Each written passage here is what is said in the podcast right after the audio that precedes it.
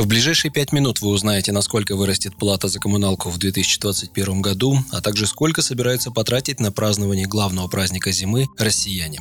В эфире новости на Справедливом радио, в студии Олег Александров. Здравствуйте.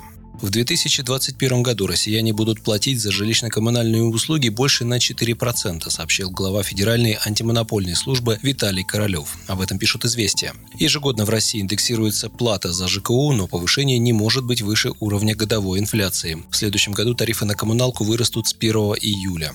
Королев добавил, что для каждого региона установлен свой предельный порог общего повышения платы за коммунальные услуги. Например, в Санкт-Петербурге они могут вырасти максимум на 3,5%, в Ленинградской области на 3,4%, в Московской области на 3,6%, в Москве на 4,6%, но в среднем около 4%. Такое распоряжение правительства распространяется на цены на газ, отопление, электричество, горячую и холодную воду, водоотведение и вывоз мусора. Напомним, в связи с пандемией коронавируса с апреля этого года введен ряд послаблений для граждан по оплате услуг ЖКХ. В частности, установлен запрет на начисление неустойки за долги по коммуналке и мораторий на поверку счетчиков. С января следующего года эти льготы отменяются, а также меняются правила оформления субсидий по квартплате и порядок взыскания долгов управляющими компаниями. С 2021 года снова будут начисляться неустойки по долгам. При этом пени нельзя взимать задним числом за период с апреля до декабря 2020 года. С 1 января неустойку могут потребовать по долгам, возникшим до 6 апреля уходящего года. А если задолженность образовалась в период моратория, гражданам дадут шанс вернуть долг, а пени начислят только с 31 дня просрочки.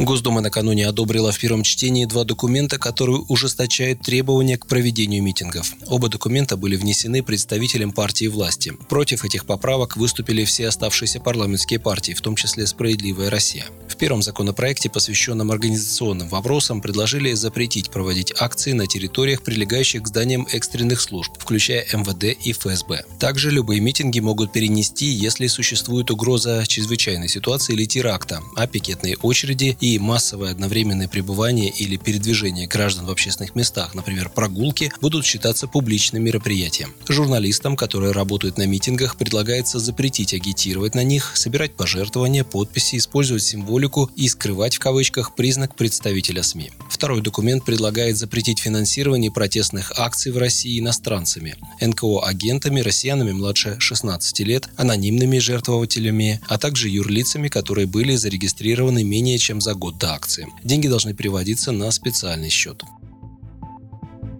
Правительство России включило еще две трассы в список автомобильных дорог федерального значения. Это дороги Пенза, Балашов-Михайловка, А-260, а также Самара, Пугачев, Энгельс, Волгоград. Отмечается, что первая дорога длиной 667,5 километров связывает Пензенскую, Саратовскую и Волгоградскую области. После перевода федеральную собственность ей присвоит учетный номер Р-207. Вторая трасса почти 697 километров. Она соединяет Самарскую, Саратовскую и Волгоградскую области. В свою свою очередь, она будет называться Р-229. По замыслу властей, смена статуса позволит реконструировать участки дорог за деньги федерального бюджета, а также улучшить качество покрытия.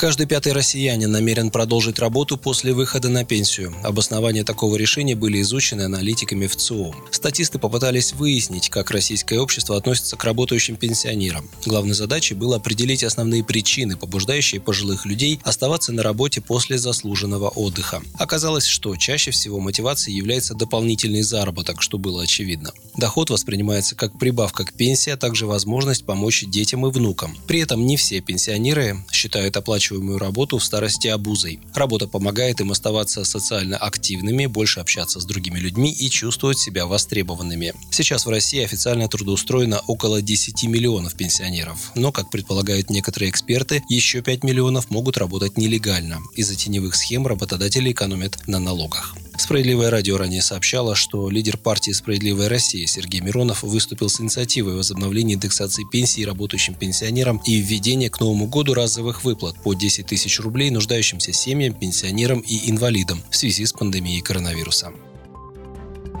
И еще немного занимательной статистики. Россияне планируют потратить на празднование Нового года в среднем по 25 тысяч рублей, говорится в исследовании «Новый год и Рождество 2021» компании Deloitte и Туш СНГ, сообщает РБК. В опросе приняли участие 1600 человек в возрасте от 18 до 65 лет. По сравнению с прошлым годом россияне планируют потратить на Новый год на 28% больше. Показатель 2019 года – 19 300 рублей. Аналитики называли раньше рекордом. Эксперты не ожидают большого роста реальных, а не запланированных расходов россиян на празднование. По сравнению с реальными расходами прошлого года, россияне планируют сократить расходы на подарки с почти 11 тысяч рублей до чуть больше 10 тысяч рублей.